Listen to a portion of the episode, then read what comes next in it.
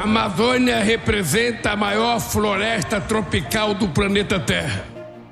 Quando tomei posse, dia 1 de janeiro, assumi a responsabilidade que até 2030 teremos desmatamento zero na Amazônia. Em 2025, iremos fazer a COP30 no estado da Amazônia para que todos vocês tenham a oportunidade de conhecerem de perto o ecossistema da Amazônia e que possam compartilhar com o povo brasileiro da preservação das nossas florestas e responsabilizar os países ricos para financiar os países em desenvolvimento que têm reservas florestais.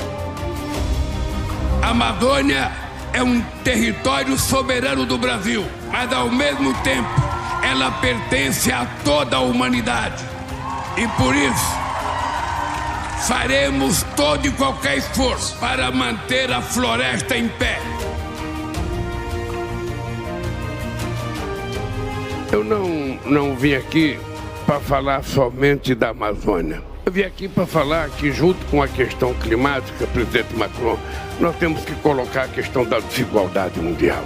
A desigualdade salarial, a desigualdade de raça, a desigualdade de gênero, a desigualdade na educação, a desigualdade na saúde. Se nós não discutirmos essa questão da desigualdade, e se a gente não colocar isso com tanta prioridade quanto a questão climática, ou seja, a gente pode ter um clima muito bom e o povo continuar morrendo de fome em vários países do mundo.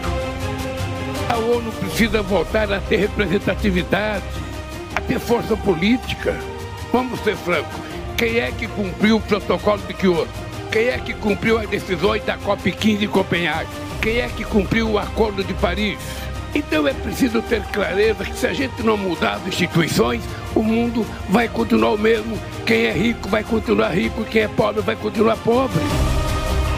Então, querido companheiro Macron, obrigado por essa reunião. E se prepare, que eu estou com mais vontade de brigar nesses próximos três anos que eu vou presidir o Brasil. Obrigado e boa sorte.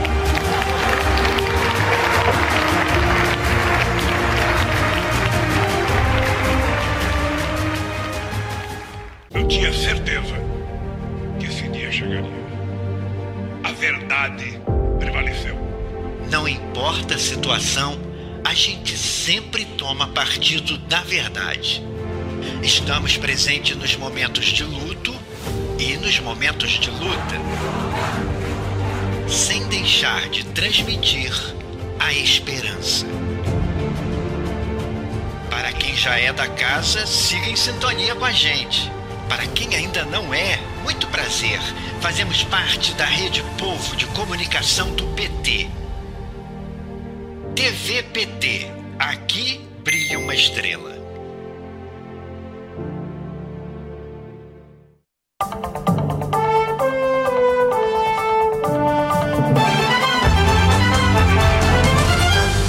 Sou Amanda Guerra e o jornal PT Brasil vai mostrar os principais avanços nos seis primeiros meses de governo do presidente Lula. Hoje, na série É o Brasil no Rumo Certo, vamos falar de política externa. Vamos conversar agora com o deputado federal pelo PT de Minas Gerais e membro da Comissão de Relações Exteriores da Câmara, Odair Cunha. Bem-vindo, deputado. Obrigado, Amanda. É uma alegria ter a oportunidade de estar aqui com você. Alegria nossa, a gente está falando aí desses seis primeiros meses do governo do presidente Lula, né? Que o Brasil voltou a ser mais ativo, altivo e respeitado pelos outros países do mundo. O presidente Lula se reuniu com líderes de mais de 40 países e organizações internacionais e transnacionais dentro e fora do Brasil. O Fundo Amazônia foi retomado com 3,1 bilhões de reais e a União Europeia anunciou 10 bilhões para a produção de hidrogênio verde. E eu gostaria que a gente começasse comentando a volta é, desse protagonismo do Brasil, dessa política exterior que já foi tão elogiada né, pelo mundo, nesse multi, multilateralismo ambiental e climático. Bom, Amanda, é importante a gente ter clareza que o Brasil voltou a ser respeitado as nações do mundo procuram o Brasil, querem se relacionar com o nosso país, têm interesses, é claro, comerciais, políticos, mas sobremaneira porque o presidente Lula recolocou o Brasil na agenda nacional como um país a ser respeitado. Isso é claro, levando sempre em conta que nós buscamos nas relações internacionais ter uma visão pragmática, uhum. levando em conta os interesses do Brasil. Você citou aqui, por exemplo, o volume de recursos que foram é, colocados por esses países do mundo no Fundo Amazônico mas nós poderíamos dizer de outros tipos de interesses econômicos, como acordos comerciais celebrados entre o Brasil e outros países. Ou seja, o Brasil voltou a ser respeitado programaticamente e pragmaticamente. E ainda nessa linha do desenvolvimento sustentável, né, que é o, o que vai, vai, vai ditar uma possibilidade de futuro né, no planeta, a gente alinhar o desenvolvimento com a sustentabilidade. Depois do Brasil ocupar né, aquela vergo, aquele vergonhoso lugar, era um verdadeiro párea, não era convidado a nada que é relacionado ao setor no mundo inteiro durante a gestão do Bolsonaro, a gente tem essa notícia de Belém, a capital do, do Pará, que vai sediar a trigésima conferência da ONU sobre as mudanças climáticas, né, que vai ser a COP em 2025, que foi a pedido do próprio presidente Lula durante a COP 27, quando ele ainda nem era presidente do país empossado, né, ele fez esse pedido, foi atendido, e para o presidente essa será uma plataforma, né, para que os países amazônicos assumam esse protagonismo na busca por soluções com compartilhadas. A gente divide aí a floresta com outros países fronteiriços, então a gente traz para cá, né, para a região, a solução para os nossos problemas em comum. Qual a importância de eventos como esse para se fazer conhecer e desenvolver a região amazônica, né, aliadas aí também à conservação ambiental e para posicionar o Brasil na dianteira desse tema que é urgente, tão caro no mundo inteiro? Primeiro é importante a gente ter clareza que o presidente Lula se coloca no mundo para discutir os assuntos é, climáticos, mas resguarda sempre a soberania nacional. Nós temos clareza de que a Amazônia pertence ao Brasil, é território nacional. E é claro, como você bem assinalou aqui, nós temos outros é, países que, que fazem parte também da região amazônica e é preciso pensar uma ação global é, é, setorial naquele micro território que proteja a floresta. Mas é preciso ter clareza que quando o presidente Lula fala dos interesses é, climáticos, dos interesses das questões ambientais, essa fala tem peso porque efetivamente a agenda ambiental do nosso país é uma agenda concreta, a diminuição do desmatamento na região amazônica.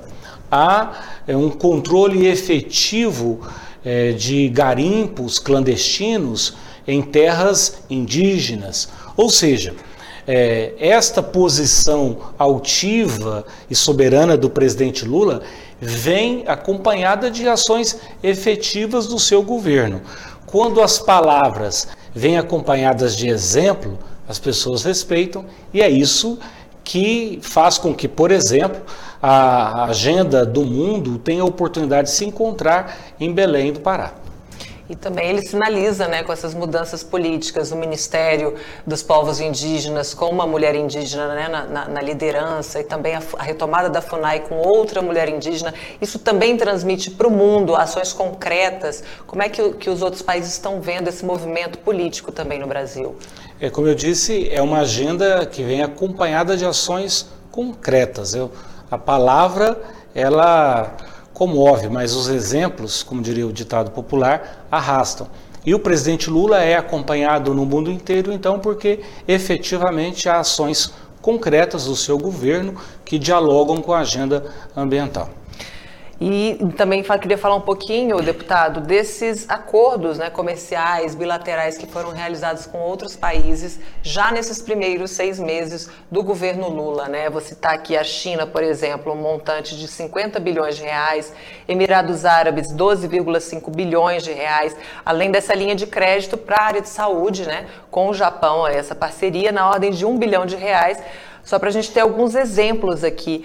Como é que fica é, essa questão das viagens do presidente Lula? Que, que, vantagens o Brasil pode ter com essa boa relação que ele tem com os outros países? Né? Ele, ele, é, ele é muito bem relacionado, é sempre muito bem-vindo por onde ele passa. Qual a importância da gente ter um líder dessa natureza? É, a questão central é que nós buscamos, nesta relação com os outros países, é isso que o presidente Lula faz, é, vender produtos nacionais, melhorar a indústria nacional, fazer com que é, o Brasil, não só do ponto de vista da sua imagem, é, seja uma imagem melhor lá fora, mas efetivamente nós temos condições de ter acordos comerciais que viabilizam investimentos no território nacional, com geração de emprego, de renda, é, melhorando a vida do brasileiro e da brasileira. Por isso, todas as vezes que o presidente Lula faz uma agenda internacional, ela vem acompanhada de uma série de acordos comerciais que, eh, ao final, trazem melhoria para a vida do povo brasileiro. E o Brasil vai assumir a presidência do Mercosul até dezembro deste ano. A gente tem seis meses aí com o presidente Lula à frente desse bloco tão importante, né, tão estratégico. O presidente Lula também está à frente das negociações deste acordo de livre comércio entre a União Europeia e o Mercosul. Qual a importância em se trabalhar por essa unidade, essa integração da nossa região aqui na América Latina e Caribe, pensando no desenvolvimento mesmo, a autonomia desses países? É, a questão central é que juntos somos mais fortes. E o presidente Lula retoma a organização é, do nosso bloco, do Mercosul, para assim dialogar com a União Europeia. É verdade que a União Europeia é, acabou colocando um aditivo no uhum. nosso contrato chamado side letter. E, é, esse aditivo é um aditivo que não nos interessa porque impõe e, e, retira do nosso país e dos países aqui do bloco autonomia, soberania, querem tutelar-nos. E o presidente Lula já disse: não, isso nós não aceitamos, esse aditivo nós não aceitamos. Ele tem autoridade para dizer, como presidente da República Federativa do Brasil e agora como presidente do Bloco Econômico. É preciso dizer para a União Europeia que a relação com o nosso bloco comercial, com o Mercosul, é importante para nós, mas é também importante para eles. E o presidente Lula já disse isso em mais de uma oportunidade, já teve a oportunidade de dizer isso lá na Europa, e, e de alguma maneira todos nós estamos dizendo isso para o, os países da União Europeia. Uhum. Nós queremos sim este acordo, mas um acordo que seja bom para os dois blocos, para as duas regiões, e eu tenho certeza que o presidente Lula, estando agora na presidência do Mercosul, nós teremos condições de avançar de maneira significativa neste acordo comercial, que é bom para o nosso bloco, mas é bom também para a União Europeia seja uma relação né, de ganha-ganha, que o presidente Lula fala muito. Eu queria sua opinião também, deputado, sobre a colocação do Brasil nessa nova ordem mundial aí que vem se desenhando. O país ele está no caminho certo para se adaptar a essas mudanças, né? a gente se despedir dessas hegemonias mais tradicionais e desenhar um novo, um novo tipo de, de relação entre os países. Como é que o senhor enxerga isso? A posição do Brasil é central para a gente estabelecer um mundo multipolar essa ideia de dois grandes blocos econômicos não dá conta mais da diversidade do mundo. E ter um presidente com a senioridade do presidente Lula, com a sabedoria do presidente Lula, com a história do presidente Lula, é central para essa nova é, geopolítica. É claro que isso é, muitas vezes faz com que pessoas aqui dentro do Brasil tenham é, invejas, ciúmes, mas é importante dizer também que lá fora também as pessoas não gostam. É, quem sempre dominou quer continuar dominando. Uhum. Mas o presidente Lula está aí, chegou com força, com voz, com garra, com dedicação, com sabedoria, para dizer: não, o mundo é muito mais do que dois blocos. Nós temos condições de ter hoje um mundo multipolar, onde cada um tem a sua contribuição, cada um tem a sua oportunidade, e isso precisa ser respeitado. Uhum. O que o presidente Lula sempre faz é, na verdade, cumprir o que está lá na Constituição brasileira do ponto de vista das nossas relações internacionais. É respeitar os direitos humanos, é respeitar a autonomia e a autodeterminação dos povos. Nós é, queremos um Brasil é, soberano lá fora que cuide dos seus filhos e das suas filhas. E é isso que o presidente Lula tem é, feito ao conduzir a sua política internacional. E uma e outra retomada importante, que a gente está falando também bastante de retomada, né? além dessa retomada da política ativa e altiva né? com os outros países, que sempre foram uma marca dos governos do presidente Lula, a gente tem também a, a, o fortalecimento da educação aqui, em termos de soberania e fortalecimento da nossa região também, né? que teve a retomada das obras da Universidade Federal da Integração Latino-Americana em Foz do Iguaçu. Qual o significado para o Brasil sediar uma instituição de educação superior que atenda os países aqui, os países aliados, os países irmãos? Nós precisamos ter clareza que o mundo é, precisa de conhecimento. E o que nós podemos é, vender para o mundo de maneira melhor e, e que não é finito é exatamente o conhecimento. Garantir, então, crescimento, garantir investimento em educação significa garantir o futuro do país para as próximas gerações. Uhum. E, e, a gente tem a oportunidade de, ao investir em educação, reposicionar o Brasil no mundo. Porque todas as vezes, por exemplo, que nós é, exportamos é, minério, nós estamos exportando um bem finito. O conhecimento, o investimento em conhecimento, é sim um valor e um bem que pode ser colocado à disposição do mundo e que é infinito. Por isso o investimento em educação é tão relevante também nessa matéria internacional. E a gente, né, vamos falar mais um pouquinho de integração aqui, cooperação entre os países, né, que foi também a recriação, né, a reorganização da União das Nações Sul-Americanas, a Unasul, que tinha sido criada em 2008, eh, durante o segundo mandato do presidente Lula. Por que, que é tão estratégico reorganizar a Unasul? Tão estratégico porque nós somos vizinhos, atuamos de maneira integrada, temos problemas comuns, como temos potencialidades comuns. E é preciso a gente se organizar então para ter oportunidade de diálogo com o mundo, força no mundo. E, e, o Brasil tem um papel central, porque somos a maior nação, somos o maior território.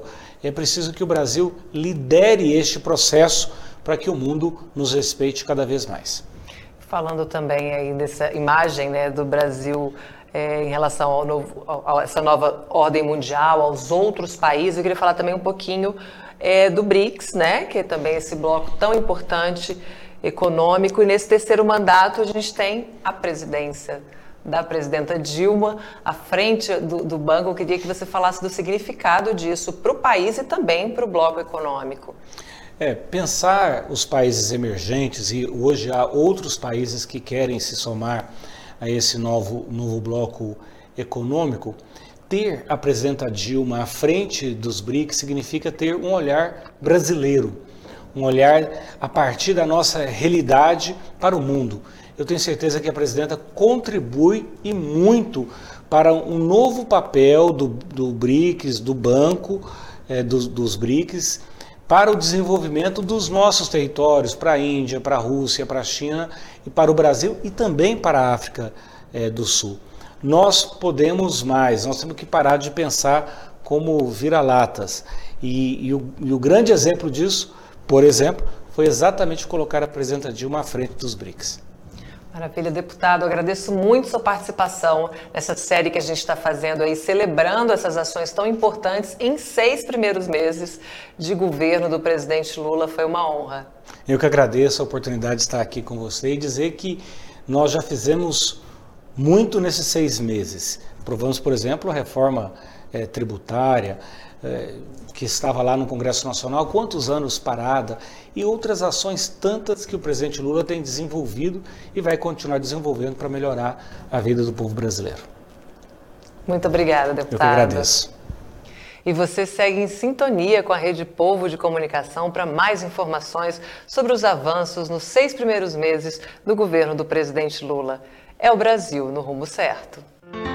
Vem com a gente, meu Brasil, que o povo tá gostando, nossa vida melhorando. É o governo trabalhando, trabalhando, trabalhando. Nosso povo tá gostando, trabalhando, trabalhando. É o governo trabalhando. A inflação caiu, a picanha caiu, a gasolina já caiu. Isso todo mundo viu. O diesel caiu, o álcool caiu, o gás de cozinha já caiu. Tá voltando meu Brasil. Bolsa Família o Mais Médico voltou, o Brasil sorridente voltou. É trabalho com amor, trabalhando, trabalhando. Nosso povo tá gostando, trabalhando, trabalhando. É o governo trabalhando, trabalhando, trabalhando. Nosso povo tá gostando, trabalhando, trabalhando. É o governo trabalhando. União e Reconstrução, Governo Federal.